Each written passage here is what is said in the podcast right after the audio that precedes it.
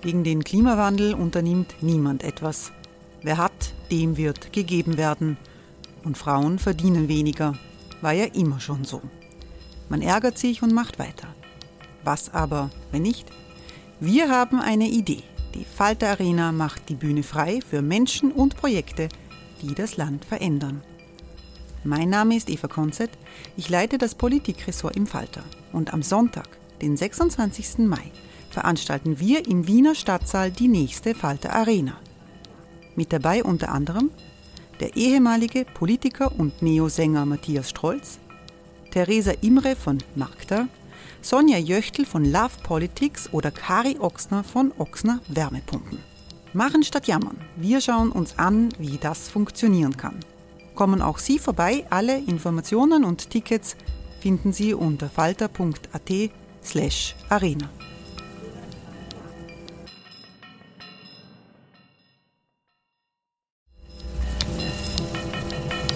Falter-Podcasts werden durch Werbung unterstützt.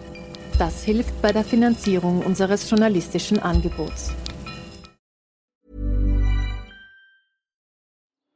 Die Erderhitzung ist kein Gefühl, aber mit vielen Gefühlen verbunden. Sorgen etwa oder Angst. Eine Veranstaltung gegen diese Ohnmacht ist Tipping Time, eine Klimakonferenz der Zivilgesellschaft. Von 9.5. bis 11.5. findet Tipping Time in Kooperation von Globe Art, Solektiv und Tangente St. Pölten statt und lädt ein zu Diskurs, Diskussionen und Workshops mit namhaften Vortragenden wie Nikolai Schulz und Friederike Otto. Weitere Informationen finden Sie auf www.tangentesanktpölten.at.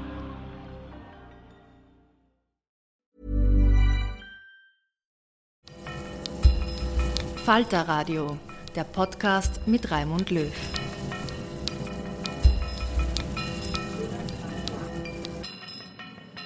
Sehr herzlich willkommen, meine Damen und Herren, im Falter Radio. In dieser Sendung geben wir Ihnen direkten Einblick in Proteste an österreichischen Universitäten für wirksamen Klimaschutz. In Wien, Innsbruck und Salzburg sind seit Mitte November mehrere Hörsäle besetzt. Erde brennt, Uni besetzen ist der griffige Titel, den Studierende für die Protestaktion gewählt haben. Es ist eine Anspielung auf Uni-Proteste von früheren Jahren, die unter dem Titel Die Uni brennt gelaufen sind. Die Radikalisierung der Jugend gegen die Klimazerstörung ist eine der prägenden Entwicklungen unserer Zeit.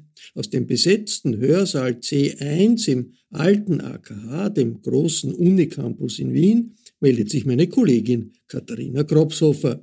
Hallo, äh, willkommen zu dieser Veranstaltung, die gleichzeitig eine Folge des äh, Falter Radio Podcasts ist. Ähm, es wird heute aufgenommen und morgen dann auch ausgestrahlt. Ich freue mich, dass so viele Leute da sind. Ich bin Katharina Kropshofer, Redakteurin des Falter ähm, und wir sind heute an einem ungewöhnlichen Ort, für uns zumindest, äh, für euch wahrscheinlich nicht, dem Hörsaal C1. Ähm, den AktivistInnen der Erde-Brennt-Bewegung seit 16. November besetzen. Und nicht nur hier werden Hörsäle besetzt, auch in Salzburg, in Innsbruck und auch an anderen Wiener Universitäten. Wir wollen heute darüber diskutieren, was solche Besetzungen und Studierendenbewegungen an sich äh, bewirken können und wieso das jetzt alles gerade passiert, auch auf verschiedenen Ebenen. Ähm, denn es geht um verschiedene Themen. Es geht um Klimaschutz, es geht um bessere Bildungspolitik und es geht um mehr soziale Gerechtigkeit. Darüber diskutieren wir mit ähm, Bruno Sanzenbacher, Sprecherin der Erde-Brennt-Bewegung und Philosophiestudentin, ähm, Julia Heinemann, äh, Postdoc am Institut für Wirtschafts- und Sozialgeschichte und Mitinitiatorin der Initiative Unterbau der Uni Wien, ähm, Barbara Blaha, Gründerin des Thinktanks Momentum Institut sowie Herausgeberin des dazugehörigen Moment Magazins und Reinhard Steurer, Professor für Klimapolitik am Institut für Wald, Umwelt und Ressourcenpolitik der Universität für Bodenkultur. Genau, äh, wir fangen mit einem aktuellen Anlass an. Äh, wir sind hier per Du. Ich hoffe, das stört niemanden. Das haben wir davor so ausgemacht. Also nicht wundern. Wir fangen mit einem aktuellen Anlass an, denn heute Vormittag gab es eine Demonstration, äh, wo auch das Netzwerk Unterbau ähm, dabei war. Julia, vielleicht willst du ganz kurz erzählen, um was ging es da und was ist der Unterbau überhaupt? Ähm, ja, genau. Also wir haben diese Demonstration organisiert. Da waren aber auch andere Gruppen mit dabei. Der konkrete Anlass sind die Kollektivvertragsverhandlungen, die heute gestartet sind für das Personal der Universitäten. Und äh, gleichzeitig gab es gab es ähm, Budgetverhandlungen, ähm, wo der Rektor im Bildungsministerium gewesen ist, der Rektor der Uni Wien. Und das war für uns der konkrete Anlass, jetzt auf die Straße zu gehen. Äh, es ist aber nicht der einzige Grund. Also wir wollen natürlich Gehaltserhöhungen, die die, die Inflation abdecken. Ähm, wir wollen keine Reallohnverluste. Äh, aber wir kämpfen vor allem gegen prekäre Arbeitsbedingungen an den Unis. Ähm, 80 Prozent des Personals an den Universitäten, des wissenschaftlichen Personals ist befristet angestellt. Das heißt, wir sind immer wieder prekär. Wir wissen nicht, ob wir im nächsten Jahr, manchmal auch im nächsten Monat noch eine Anstellung haben, ob wir noch finanziert sein werden. Dafür gehen wir auf die Straße. Und das Problem gibt es schon lange. Jetzt organisieren wir uns. Und das ist der Unterbau Genau. Der, genau, der Unterbau ist sozusagen eine metaphorische Bezeichnung für den Mittelbau. Ähm, der Mittelbau an den Universitäten sind all die Angestellten dort, die nicht Professorinnen, Professoren sind und ähm, die zu, in der großen, großen Mehrheit befristet angestellt sind, äh, die die Mehrheit von Forschung und Lehre dort stemmen. Und ähm, wir haben uns jetzt eben organisiert, wir haben uns Unterbau genannt, weil wir finden, die Metapher stimmt. Also wir sind irgendwie die Basis der Universitäten. Wir wollten auch ein Stück weit die Verbindung zu den Studierenden herstellen. Also wir sind solidarisch mit den Studierenden und wir haben auch viel Solidarität von Studierenden erfahren in den letzten Wochen. Ähm, das finden wir wichtig, äh, diese Zusammenarbeit. Und es gibt außerdem das Netzwerk Unterbau in der Wissenschaft schon etwas länger und an das haben wir uns jetzt auch so ein bisschen angedockt. Die sind österreichweit organisiert schon und ja, wir wollen jetzt was tun. Du hast es jetzt kurz auch schon angesprochen. Also es geht sehr viel darum, dass viele Leute äh, befristet angestellt sind und das hat auch mit einem Paragraphen zu tun, dem Paragraphen 109, der Kettenverträge regelt äh, an der Uni und eine Maximaldauer von acht Jahren vorschreibt. Die gibt es aber jetzt eigentlich schon seit einem Jahr. Wieso ist das jetzt noch einmal äh, so relevant für euch? Also den Paragraphen gibt es sogar schon länger. Äh, vor einem Jahr ist er reformiert worden ähm, in der Universitätsgesetznovelle von 2021 ähm, mit dem Ziel, zumindest laut äh, Bildungsministerium, äh, dass es zu mehr Entfristungen an den Universitäten kommt. Äh, das Gegenteil ist eingetreten oder zumindest gibt es nicht mehr Entfristungen. Und ähm, wir haben also vor einem Jahr haben wir natürlich angefangen darüber zu reden. Wir reden jetzt eigentlich schon lange darüber, dass die Arbeitsverhältnisse schlecht sind. Es war Pandemie und äh, jetzt sind wir an einem Punkt, wo wir finden, es reicht. Also wir können jetzt entweder weiter zu Hause sitzen und still versuchen daran zu arbeiten, eine der begehrten Professuren zu erreichen, oder wir können jetzt was tun ähm, und wir hatten auch, es hat uns nicht mehr gereicht, untereinander darüber zu sprechen, wie schlecht es ist. Wir, wir wollen jetzt sichtbar werden. Wir wollen auch erklären, wie eigentlich die Lage an den Universitäten ist, weil viele wissen überhaupt nicht, dass dort 80 Prozent des Personals befristet angestellt sind und zusätzlich viele in Teilzeitjobs stecken, aber 100 Prozent Arbeit machen. Bruno, kannst du erklären, was das jetzt alles mit der Erde brennt Bewegung zu tun hat? Also wo da irgendwie auch die, die Parallelen sind oder die Schnittpunkte? Ja, unser großer Ansatz ist, dass wir Kämpfe verbinden, dass wir eben sehen, dass wir nicht nur als Studierende hier an die Universität gehen können und für uns als teilweise ja auch sehr weiße, privilegierte, oft männliche Studierende für uns hier die Uni ein bisschen besser machen können, sondern dass wir all diese Kämpfe hier verbinden. Deswegen haben wir hier diesen Raum für uns. Deswegen haben wir hier ein Programm, in dem wir all diese Kämpfe verbinden. Und da ist natürlich auch der Unterbau als eine verbündeten Organisation von uns super wichtig, weil es auch zeigt, nicht nur uns Studierenden an der Uni Wien, nicht nur den Studierenden in Österreich oder global geht es schlecht, sondern auch den Lehrenden geht es schlecht, auch den Arbeitenden in den Betrieben geht es gerade schlecht. Wir merken gerade krass, dass die Teuerungen alle betreffen, ob arbeitende Personen, ob Studierende, ob SchülerInnen. Wir können uns jetzt gerade alle unser Leben nicht mehr wirklich leisten und das trifft eben alle, die in Prekariat leben, am stärksten. Und da ist es für uns als Studierende super wichtig, dass wir diese Kämpfe zusammen auskämpfen und zu äh, Veränderungen kommen. War das von Anfang an ähm, was, was ihr mitgedacht habt? Also genau diese bildungspolitischen Fragen oder habt ihr das schon irgendwie antizipiert, dass es da wirklich auch um Unibudget etc. gehen wird, ähm, bevor ihr hierher gekommen seid? Also für uns war schon von Anfang an klar, so wie Bildung im Moment funktioniert, kann es nicht weitergehen. Dieser Status quo bedeutet für euch Prekariat und für uns eine Bildung, die uns im weitesten nicht auf unsere Zukunft vorbereitet. Und das an sich ist schon urzach. Und wenn wir uns dann nochmal anschauen, wie jetzt eben die Verhandlungen gelaufen sind, das heißt, dass es für die nächsten zwei Jahre 1,2 Milliarden Euro in den Kassen der Universitäten fehlen wird und das äh, Ministerium mehr oder weniger nur 550 bis bisschen mehr 600 Millionen Euro vorschlägt als äh, Budgetergänzung, da sehen wir eben, da wird es Einsparungen geben und das wird nicht Einsparungen sein in irgendwelchen Rektoratsgehältern, das werden Einsparungen bei den Lehrenden sein, das wird Einsparungen sein in allen Fachbereichen, die eh nicht so breit vertreten sind. Das heißt, wahrscheinlich auch irgendwo Gender Studies und andere kritischen äh, Studiengänge. Und so werden wir nicht auf unsere Bildung vorbereitet. Deswegen kann es nicht sein, dass, dass das Ministerium da blockiert. Diese Kämpfe müssen wir gemeinsam führen mit den Lehrenden, mit den Studierenden und im besten Fall auch mit dem Rektorat, wenn es sich endlich mal melden würde.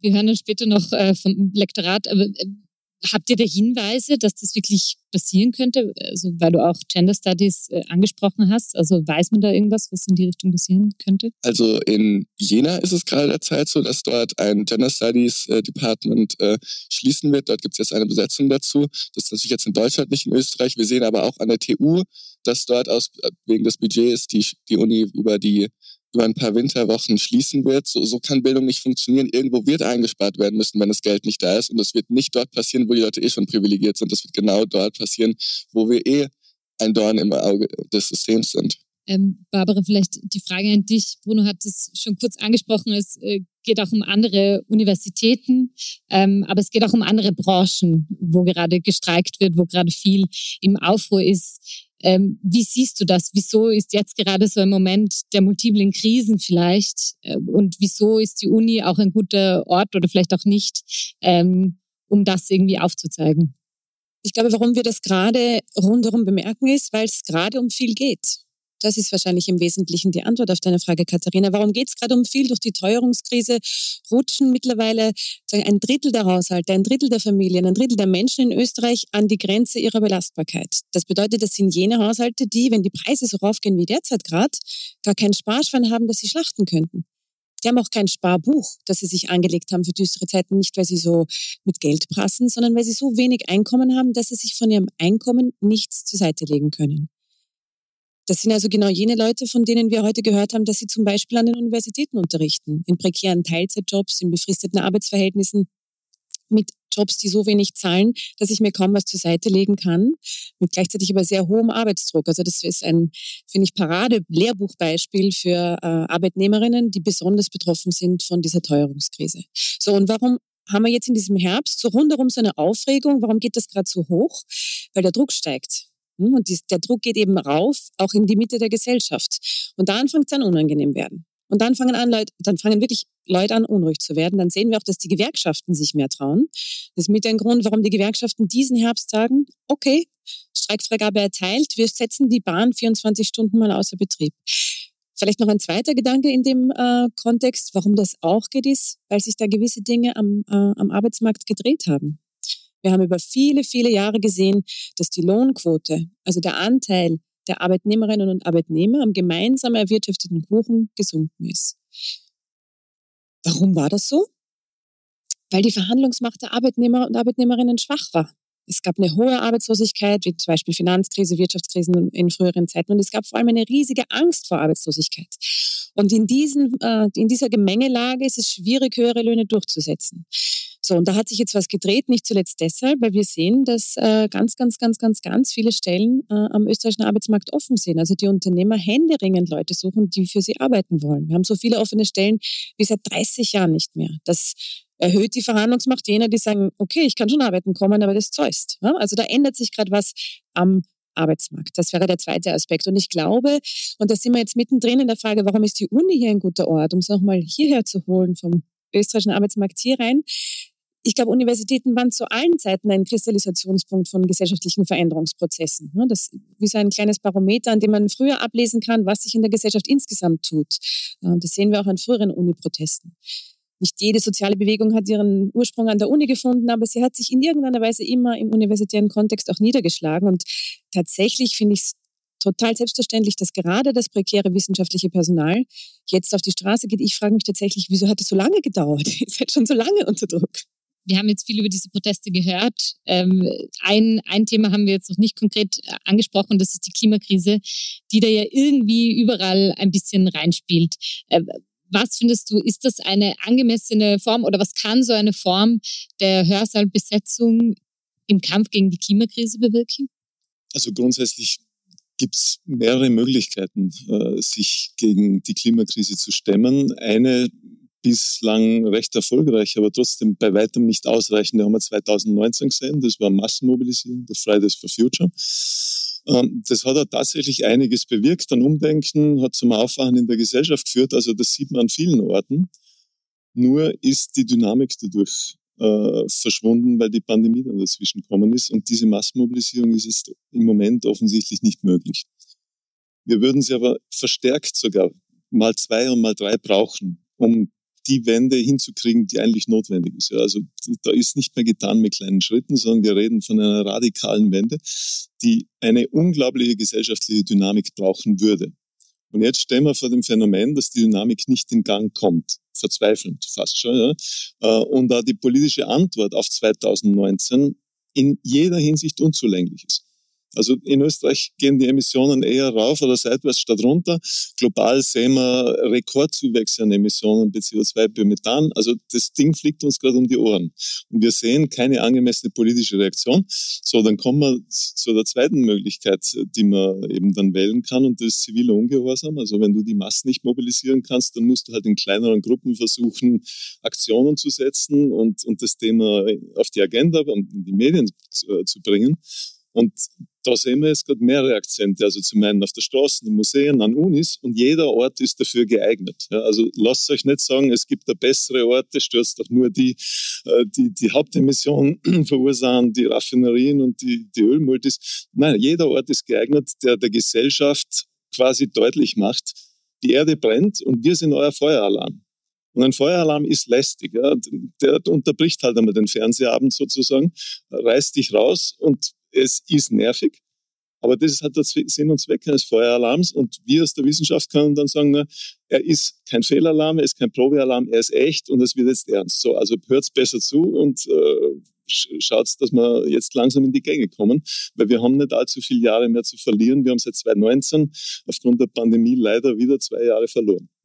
Jetzt könnte man aber argumentieren, dass gerade diese Protestformen, die angesprochen wurden, also KlimaaktivistInnen, äh, die Straßen blockieren, die ähm, Glasscheiben vor Gemälden irgendwie beschmeißen mit verschiedenen Sachen, dass das auch ähm, die Maßnahmen für den Klimaschutz ähm, teilweise äh, unter der, in der Bevölkerung quasi zu weniger Akzeptanz führt, was diese Sachen angehen, ist teilweise in verschiedenen Studien untersucht worden und in manchen Fällen in den Umfragen zeigt es das sozusagen.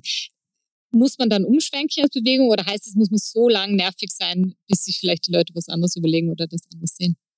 Also tatsächlich ist das, glaube ich, ein Versuchs- und Irrtumsprinzip, das wir gerade sehen. Man schaut, was geht, was viel Aufmerksamkeit bringt.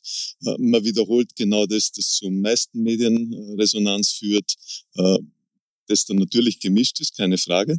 Äh, aber das ist auch der Sinn und Zweck eines Feueralarms. Er soll einmal rausreißen, er soll einmal aufrütteln. Und ich habe gefunden, dass durch die Aktionen, die ich zunächst auch skeptisch gesehen habe, also meine erste Reaktion auf die Museumsaktion in, England war, ach, ich weiß nicht, die TikTokisierung der Klimabewegung ist keine gute Entwicklung.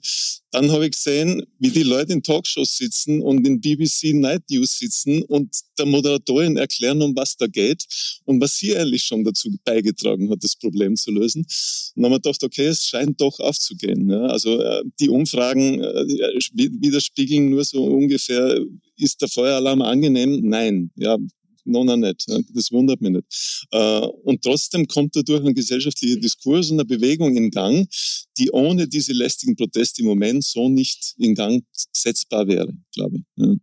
Ganz gleich, ich würde nur ganz kurz äh, Bruno fragen, ob ähm, diese Protestform auch eine Form des zivilen Ungehorsams ist für euch ähm, und inwiefern das auch vielleicht eine bewusste Entscheidung war, das so zu machen und nicht im Museum zu gehen und nicht das Gleiche zu machen, was die letzte Generation zum Beispiel macht. Also ja klar, äh, eine Uni-Besetzung ist ziviler Ungehorsam. Wir sind hier natürlich nicht nur da, weil es hier so nett ist, sondern weil wir aktiv hier die Prozesse der Universität stören wollen und zeigen wollen, wie es halt richtig gehen könnte. Und das tun wir hier tagtäglich. Ähm, zu diesen Klebereien oder Schmierereien so. Es zeigt einfach, wie absurd die Situation von vielen Jugendlichen ist, dass sie in der Schule schon seitdem sie kaum zwölf sind, da erzählt bekommen, dass wir eine Krise rennen und es passiert einfach nichts. Und ich verstehe vollkommen den Frust, den da viele Leute haben, dass sie so viel Energie in Demos, in äh, Streiks, in Fridays investieren ist ein freundliches Ja, aber. Ein freundliches Ja, wir nehmen eure Belange ernst, so wie wir das hier auch vom Rektorat bekommen. Ein Ja, wir nehmen die Belange ernst und wir, auch wir wollen, dass unsere Bildung, unsere, unsere Strukturen äh, zukunftsfähig sind und die Krisen angehen. Aber wenn es dann de facto darum geht, mehr zu tun, als nur Energiesparlampen einzubauen, dann hört es auf einmal auf und das ist einfach krass frustrierend zu sehen und da sehe ich auch, warum die Leute langsam aufhören, eben nicht nur auf die Demonstration, auf die Straße zu gehen und diesen Raum zu nehmen, sondern sich auch irgendwie andersweitig laut und kundzutun. So, ich finde das vollkommen okay.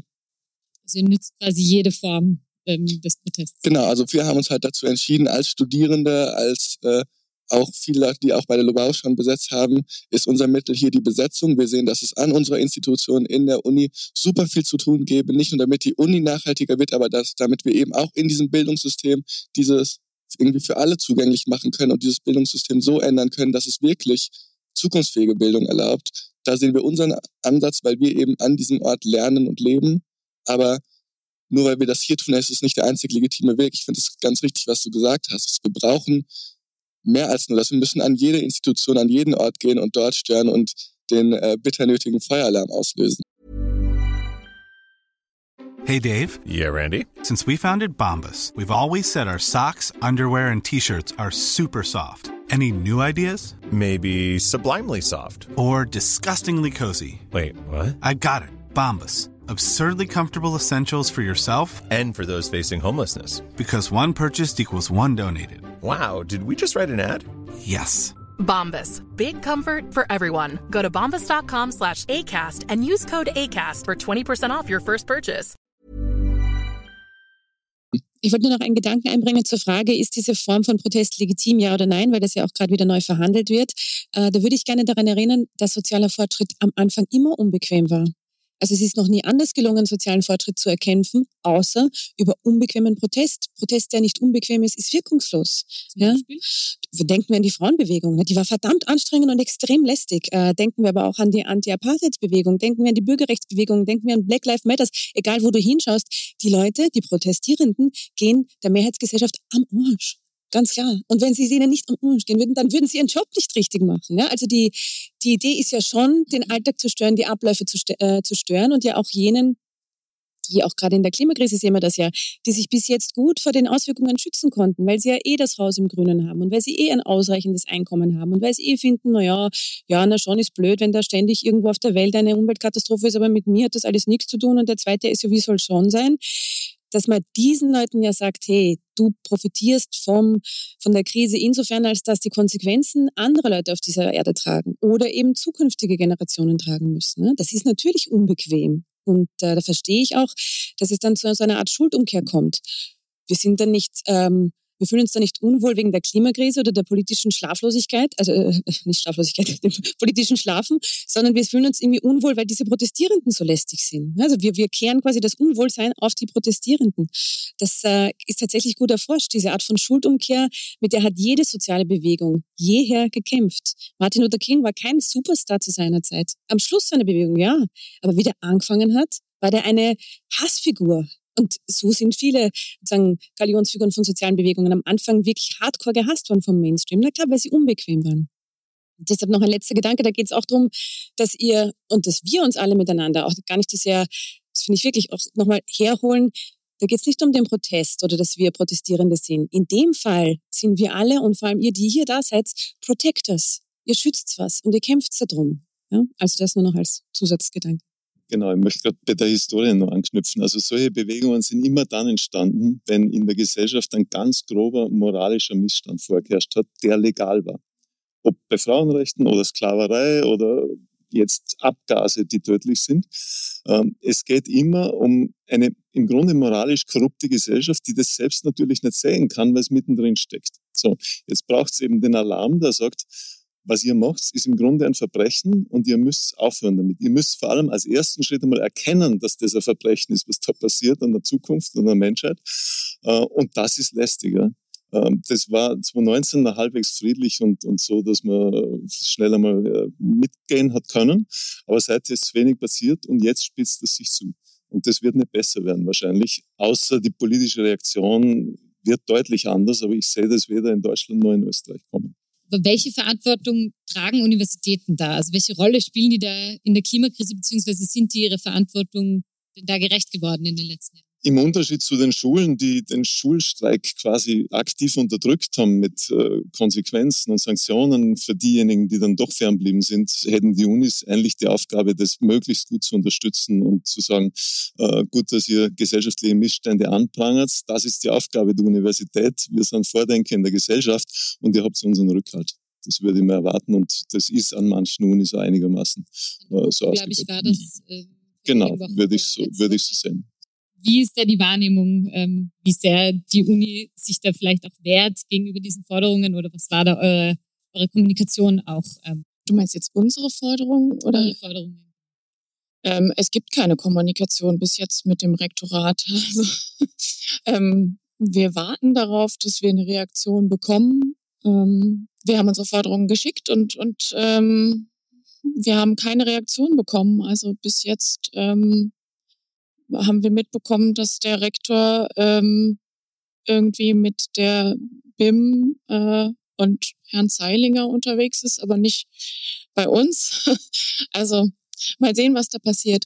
Aber was ich noch sagen wollte ähm, zu dem der Frage, ähm, ob die Universitäten ihrer Verantwortung gerecht werden, ähm, da wird also was Wissenschaft was Forschen angeht, wahrscheinlich schon äh, so gut es geht. Aber solange die Arbeitsbedingungen an den Unis so sind, dass nachhaltige Forschung und auch nachhaltige Lehre nicht wirklich stattfinden kann, weil 80 Prozent des Personals alle acht Jahre spätestens wieder ausgewechselt wird, ähm, kann man eben auch solche großen Themen nicht vernünftig angehen. Und äh, diese multiplen Krisen, in denen wir stecken, die brauchen äh, eine, eine wirklich gut finanzierte, nachhaltige, nachhaltig organisierte Wissenschaft, in der Leute wirklich auch arbeiten können. Vielleicht auch an dich, Bruno, die Frage, inwiefern wird äh, die Universität ihre Wo prangert ihr das an, wo das nicht so ist? Ja, also ich bin früher immer auf die Straße gegangen und habe gedacht, okay, viel mehr als äh, hört auf die Wissenschaft müssen wir nicht sagen und dann wird die Politik das tun. Jetzt sind wir hier in der Uni und nicht mehr das Rektorat hört auf die Wissenschaft, obwohl es der engste Zugang ist. Das ist irgendwie durchaus merkwürdig. Wir, wir waren am Anfang in Kontakt mit der Universität und am Anfang hat es auch sehr positiv gewirkt. Da gab es dann auch noch so ein paar Insta-Stories von der Uni Wien, wo sie sich zu ihren Werten bekennen. Und sie haben natürlich auch mal wieder eine E-Mail an alle Studis rausgehauen, in der sie über ihre Roadmap Nachhaltigkeit berichten wenn man dann auf den Link klingt, steht da nur ein Coming Soon und es gibt keine transparenten Informationen. Da hört aber auch die Kommunikation der Universität auf, weil sie einfach zu wenig tut dort. Wir sehen einfach, es ist voll nicht in deren Interesse, unsere Forderungen umzusetzen, weil es natürlich Einschnitte für sie bedeuten würde, weil es bedeuten würde, dass, dass es kurz unbequem ist, dass es bedeutet, dass sie vielleicht mehr Arbeit leisten müssen, dass sie uns als Studierenden auch mehr Raum in dieser Universität geben müsste. Aber gerade deswegen sind wir hier und deswegen bleiben wir laut und deswegen erzwingen wir diesen Dialog, weil es anders nicht möglich ist. Ganz kurz zur Transparenz. Ähm, das Rektorat wurde auch eingeladen. Sie hatten keine Zeit, jemanden vorbeizuschicken. Aber ich äh, lese euch das, das Statement vor. Ähm, Sie sagen nämlich mir gegenüber, dass die Forderungen eigentlich ziemlich gut zusammenpassen mit dem, ähm, was von der Erde-Brennt-Bewegung gekommen ist. Sie sagen, ähm, die Universität Wien teilt die Anliegen des Klimaschutzes, das Rektorat setzt entsprechende Maßnahmen, ist im Dialog intern und extern und wird diesen Dialog intensivieren. Vorschläge, die direkt in den Wirkungsbereich der Universität Wien fallen, zum Beispiel Nachhaltigkeitsstrategie, Weiterentwicklung des Lehrveranstaltungsangebots, wird die Universität aufgreifen und bietet Gespräche und Raum an, um auch Lösungen für die Fragen, die über die Universität hinausgehen, zu erarbeiten. Wie seht ihr das? Also da will ich jetzt direkt einhaken. Ich gehe mal davon aus, dass die Antwort in den letzten Tagen kam. Heute, Heute Nachmittag.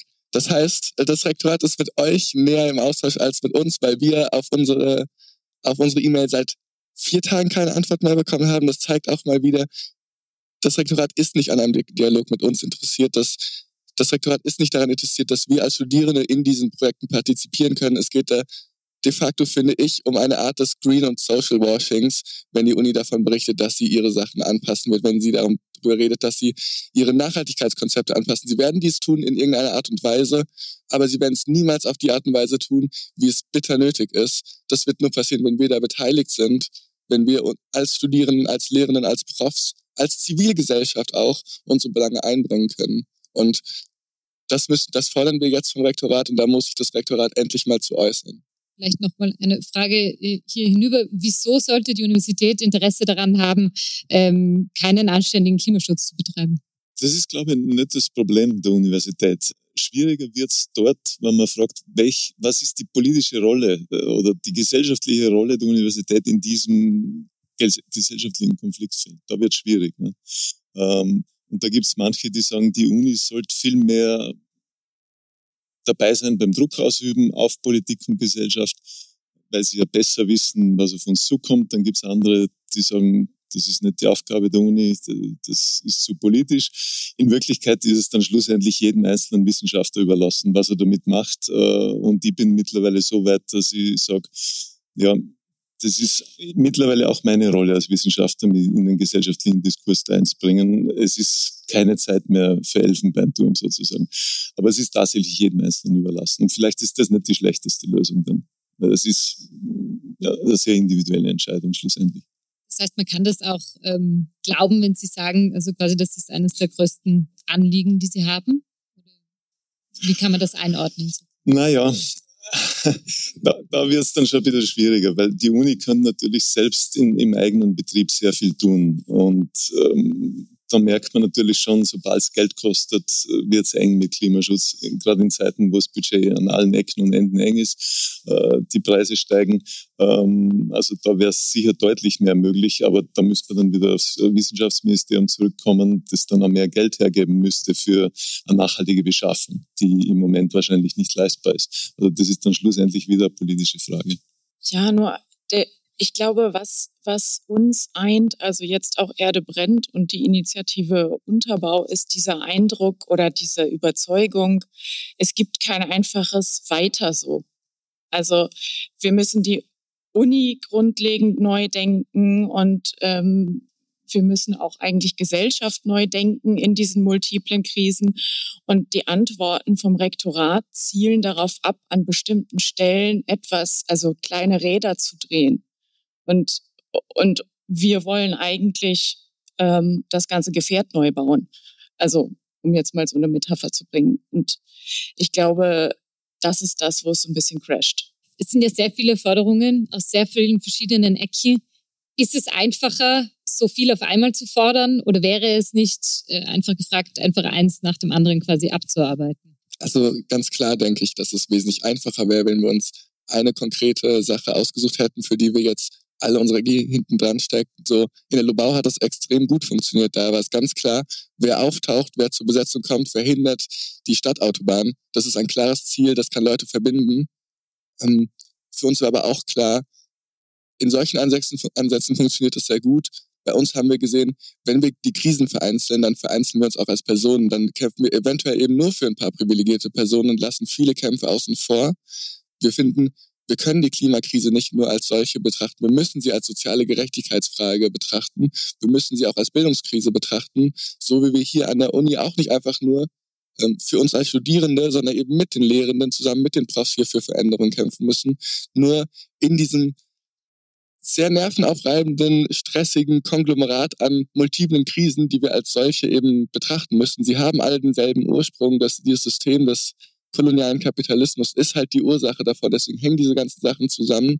Deswegen haben wir hier diesen Raum im C1, wo wir diese Sachen verhandeln können, damit eben der Raum offen bleibt für diese großen Diskussionen, dass wir weiterhin radikal viele Forderungen vereinen können und uns gleichzeitig unser Bewusstsein verändern können dafür, dass eben diese vielen Forderungen zu den verschiedensten Themenfeldern eben alle zusammengehören, weil wir nur in einem gesamtheitlichen, einem holistischen Ansatz die Welt verbessern können und nicht nur an ein paar Stellschrauben schrauben können. Kann das funktionieren, jetzt vielleicht auch nochmal mit dem Blick äh, in die Geschichte? Das ist ja ganz klar. Also äh, wenn man äh, wenn man den Weg des zivilen Ungehorsams geht, selbst äh, hier im universitären Rahmen, dann ist ja immer das das Ziel, das große Ganze. Ich besetze doch keinen Hörsaal, ich klebe mich doch nicht auf die Straße, ich äh, beschädige doch nicht eine Glasscheibe oder beschmutze eine Glasscheibe und gebe geb mir diese, diese ganze Aufregung dafür, dass ich sage, ähm, lass mal alles, wie es ist, aber es wäre urschön, wenn wir, weiß ich nicht, äh, irgendeine Kleinigkeit ändern würden. Also man geht doch da erst äh, in die Vollen, wenn man das Gefühl hat, das große Ganze müssen wir schieben. Und ich glaube, dass die, äh, das ist vielleicht ganz wesentlich in der Frage der Protestforschung, eine ganz wesentliche Erkenntnis ist ja auch gerade, man muss ja das große Ganze fordern, damit man auch das Ding nur einen Millimeter rückt. Also wenn man schon reingeht mit der, mit der Minimalforderung von, hey, machen wir nur noch E-Autos, äh, wird sich genau nichts tun. also das, das muss uns schon klar sein. Also je weiter ich schiebe, wie, wie radikal auch mein eigenes Diskursfenster ist, desto eher rücke ich ja den Diskurs insgesamt ein Stück weit in eine Richtung, wo ich sage, da, da gehe ich in eine klimagerechte Zukunft. Deshalb finde ich es auch so relevant, dass wir die Klimabewegung in ihren in ihrer Vielstimmigkeit hm, nicht als äh, konkurrierende äh, quasi Musikgruppen sehen, sondern eher als Chor.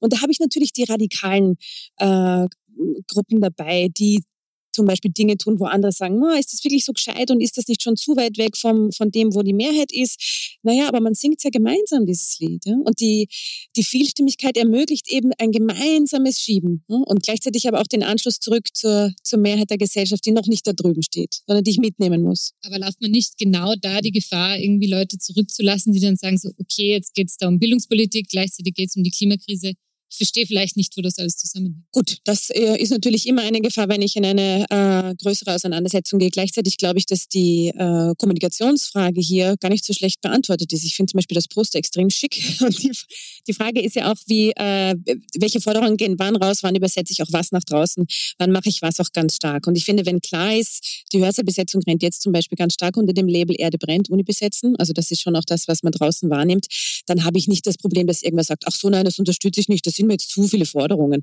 Also das ist ja nicht die Realität. Ne? Da haben wir ja eher das Problem, dass zu wenige Leute wissen, dass dieser Hörsaal überhaupt besetzt ist. Ich muss kurz die Idylle stören. Ich glaube, so nachvollziehbar es ist natürlich, von Bildung über Klima, Soziales und sichere Fluchtwege, möglichst alles zu fordern. Man verliert natürlich Fokus. Also alles hat seine Vor- und Nachteile. Und wenn man sehr viel fordert, dann verliert man in der, in der Enge quasi in bestimmten Punkten, wenn man halt die Breite kriegt. Ähm, und da glaube ich, haben soziale Bewegungen schon die Erfahrung gemacht, dass man am ehesten was bewegt, weil man sich fokussiert und dann eine Arbeitsteilung wahrscheinlich anstrebt. Also die sozialen Dinge wahrscheinlich denen eher überlässt, die das traditionell machen äh, und sie dann vielleicht fokussiert.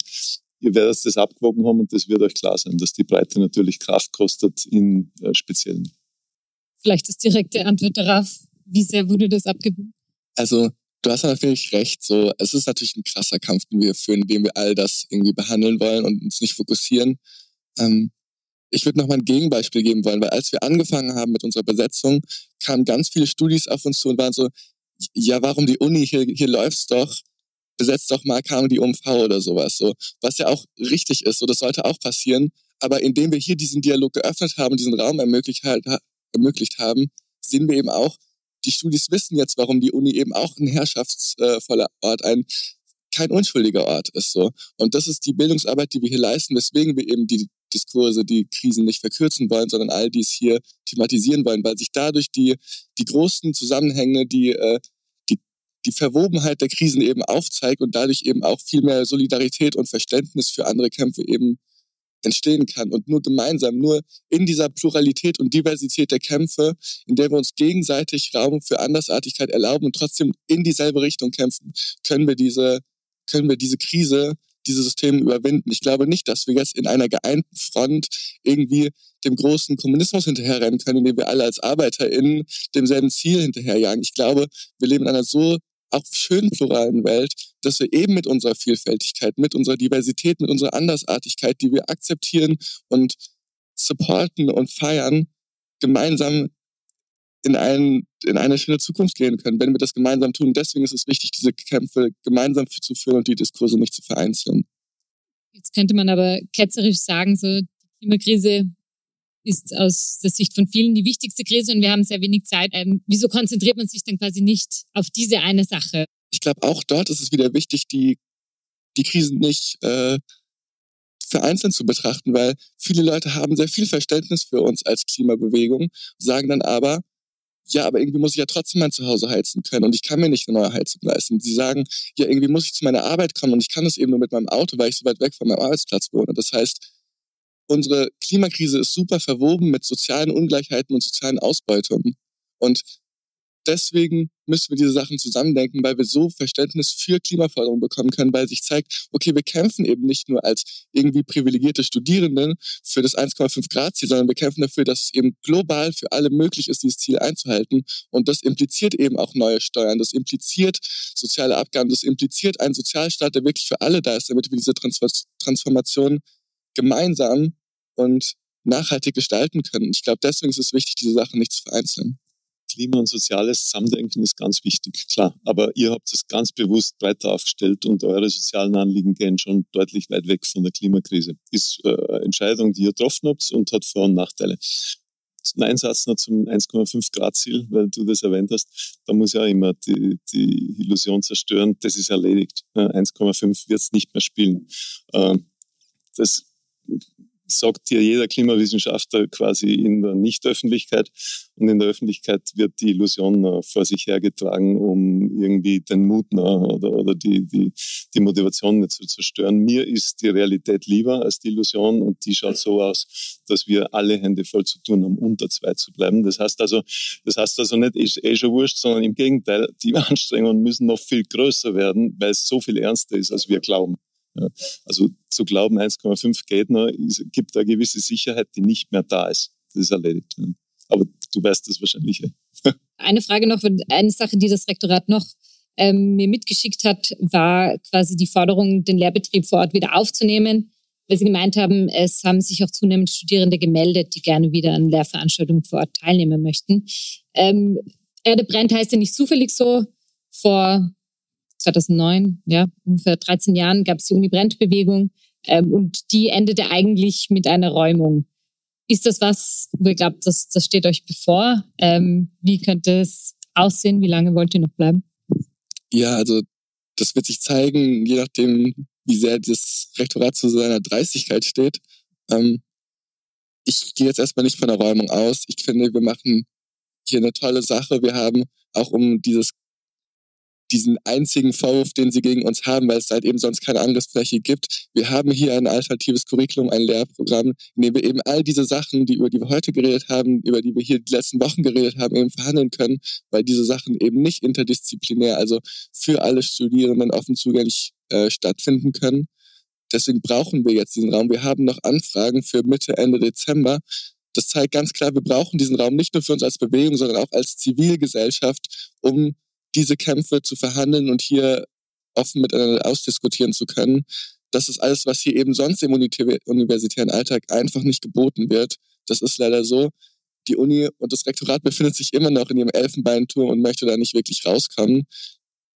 Von vielen Studierenden haben wir das auch gehört so. Viele Studierende haben aber auch schon davon berichtet, dass sie mittlerweile an anderen Orten Lernorte zur Verfügung gestellt bekommen hat. Das heißt, die Uni hat Platz und die Uni hat eben keinen Platz für Studierende wie diesen Ort hier im C1. Es gibt keine kein vernünftiges Mensa-Angebot, wir haben hier die Küche für alle. Es gibt keinen vernünftigen Ort, wo Studierende sich einfach mal treffen können, ohne direkt irgendeine Art von Konsumzwang ausgesetzt zu sein. Das gibt es hier an der Universität nicht. Dafür haben wir hier im, im Campus einen Biller, Supermarkt natürlich und, und drei, vier Restaurants. So kann sich doch Universität nicht äh, äh, sozial fair und äh, nachhaltig gestalten. So, das sind alles Dinge, die wir hier anbieten, freiwillig und als, als Organisation ohne, ohne Geld dafür zu bekommen, aber mit viel Herzblut. Und deswegen glaube ich, dass wir hier ein tolles Experiment, ein gutes äh, Projekt haben, das äh, zielführend auch für die Universität und, ihre, und das Rektorat für zukünftige Projekte sein kann. Das heißt, wie lange wollt ihr noch bleiben? Was müsste passieren, dass ihr sagt, wir haben unsere Forderungen erreicht? Genau, also das, das würden wir natürlich wieder basisdemokratisch mit den Studierenden machen, wenn wir im Dialog mit dem Rektorat sind und sehen, ja, da gibt es jetzt einen Prozess, wie wir Forderungen umsetzen können, dann würden wir das wieder rückspiegelnd mit den Studierenden besprechen. Klar für uns ist aber, wir bleiben in irgendeiner Art des Protests, bis unsere Forderungen umgesetzt sind. Wir können nicht vielleicht irgendwas an der Uni ändern und dann ist es ein bisschen netter hier und dann hören wir auf mit so einem Kampf. Nein. Für uns ist klar, kein weiter wie bisher. Ob es jetzt eine Demonstration ist, ob es die Besetzung ist, ob es eine nächste Besetzung ist, ob es andere Aktionen sind, wir als Erde brennt werden weiterkämpfen, weil es eben einfach keine andere Optionen gibt. Julia, vielleicht noch äh, die Frage an dich, die Initiative Unterbau. Was muss da passieren und was würde passieren, wenn quasi nichts passiert von Seiten der Universität? Was würde passieren, wenn nichts passiert? Dann würden wir zu verschiedenen Protestmaßnahmen greifen. Was heißt das genau? Die können wir jetzt nicht alle verraten. Also es ist so, ähm, was ich sagen kann, ist, die Uni operiert mit bestimmten Kennzahlen, die wichtig sind. Ähm, da geht es um die Zahl der sogenannten prüfungsaktiven Studierenden. Ähm, das sind diejenigen, die 16 ECTS pro Semester machen. Davon braucht man möglichst viele. Ähm, äh, sie operiert auch mit dem Forschungsoutput, den wir generieren ähm, und den wir jedes Jahr eintragen müssen, damit die Uni in den Rankings international gut dasteht. Ähm, wir sitzen aber auch in verschiedenen Gremien in den Unis, für die wir wichtig sind, damit diese Gremien laufen. Und da kann man sich vieles vorstellen. Mehr werde ich jetzt hier nicht sagen. Also von Besetzungen, Demos, Streik, alles möglich sozusagen. Äh, vielleicht noch eine Frage nochmal für den, für den breiteren Blick. Ähm, wann wäre aus eurer Sicht so eine Bewegung erfolgreich? Kann man das so allgemein sagen? Also so ganz so ganz allgemein kann man das nicht sagen. Und ich bin die Letzte, die einer Protest oder einer sozialen Bewegung ausrichtet, ah, das müsst ihr erfüllen, dann, dann kriegt sie von mir das Hackerl für besonders erfolgreich. Das würde ich nicht machen wollen. Ich glaube auch, dass es äh, einen langen Atem braucht. Äh, das ist ja Paradox an unserer Zeit. Der Reinhard hat es gerade so schön gesagt, uns rennt die Zeit davon und gleichzeitig brauchen diese Prozesse äh, einen langen Atem. Weil von heute auf morgen kriegen wir diese radikale Klimawende ja nicht hin. Da muss man ja dranbleiben. Wie du richtig sagst, Bruno, es ist ja keine Sache von, das habe ich in drei Wochen erledigt. Selbst wenn das Rektorat mit euch in Gespräche einsteigen würde, wäre die Uni ab Februar kein nachhaltiger Ort. So schnell geht's ja nicht. Das ist ja ein langer, langer, langer Prozess. Das ist ein Marathon und kein Sprint. Ähnlich äh, bei der Situation der prekär beschäftigten wissenschaftlichen Mitarbeiterinnen an der Uni. Das kann ich nicht nicht über Nacht zu ändern, sondern auch das ist eine Geschichte, wo ganz klar auf die Protestmaßnahmen zähe Verhandlungen und kleine Fortschritte und da muss man trotzdem dranbleiben und nicht nachlassen und nicht nachlassen. Also das, das ist, glaube ich, etwas, äh, wo ich sagen würde, die Bewegung ist dann erfolgreich, wenn sie sich nicht in Luft auflöst, wenn die Organisationsstrukturen bleiben, wenn klar ist, auch in drei Monaten, sechs Monaten, neun Monaten ist klar, die Struktur haltet, wenn das Rektorat oder eben auch die Politik in gewissen Fragen wieder nachlasst oder eben die Dinge gerne wieder in die Schublade legt, oder eine Arbeitsgruppe gründet. Man kennt das ja und nie wieder war was davon gehört oder gesehen. Das ist, glaube ich, das Entscheidende, dass man schafft, einen organisatorischen Rahmen zu halten, der über punktuelle Protestmaßnahmen hinausgeht. Dann hat man schon extrem viel erreicht. Aus klimapolitischer Sicht sozusagen? Also bezogen auf die Klimakrise gab es schon eine gewisse, einen gewissen Prozesserfolg, glaube ich, in dem Sinn, dass diese zum Teil sehr unangenehmen Aktionen mehr Diskussion verursacht haben, als ich mir das vorstellen habe können.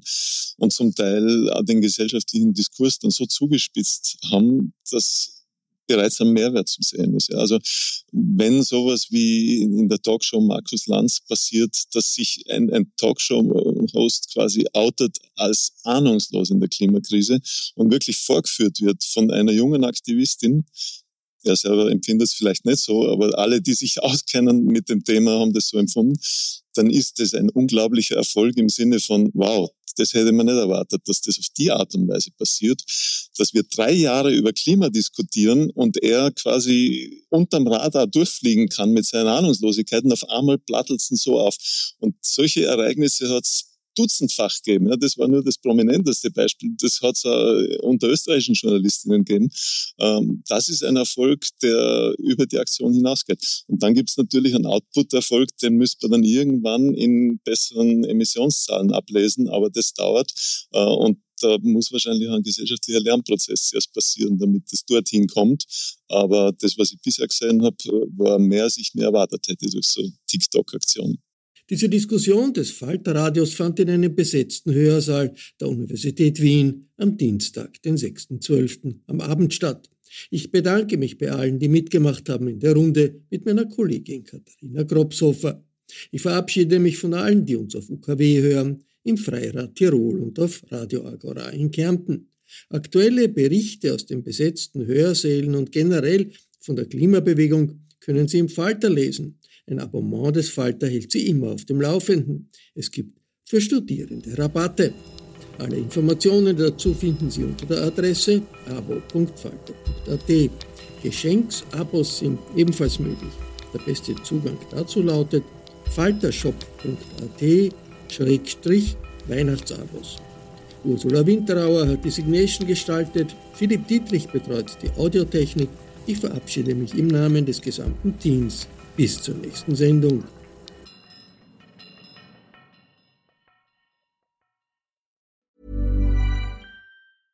Imagine the softest sheets you've ever felt. Now imagine them getting even softer over time. That's what you'll feel with Bowl and Branch's organic cotton sheets. In a recent customer survey, 96% replied that Bowl and Branch sheets get softer with every wash. Start getting your best night's sleep in these sheets that get softer and softer for years to come. Try their sheets with a 30-night guarantee. Plus, get 15% off your first order at bowlandbranch.com. Code BUTTERY. Exclusions apply. See site for details.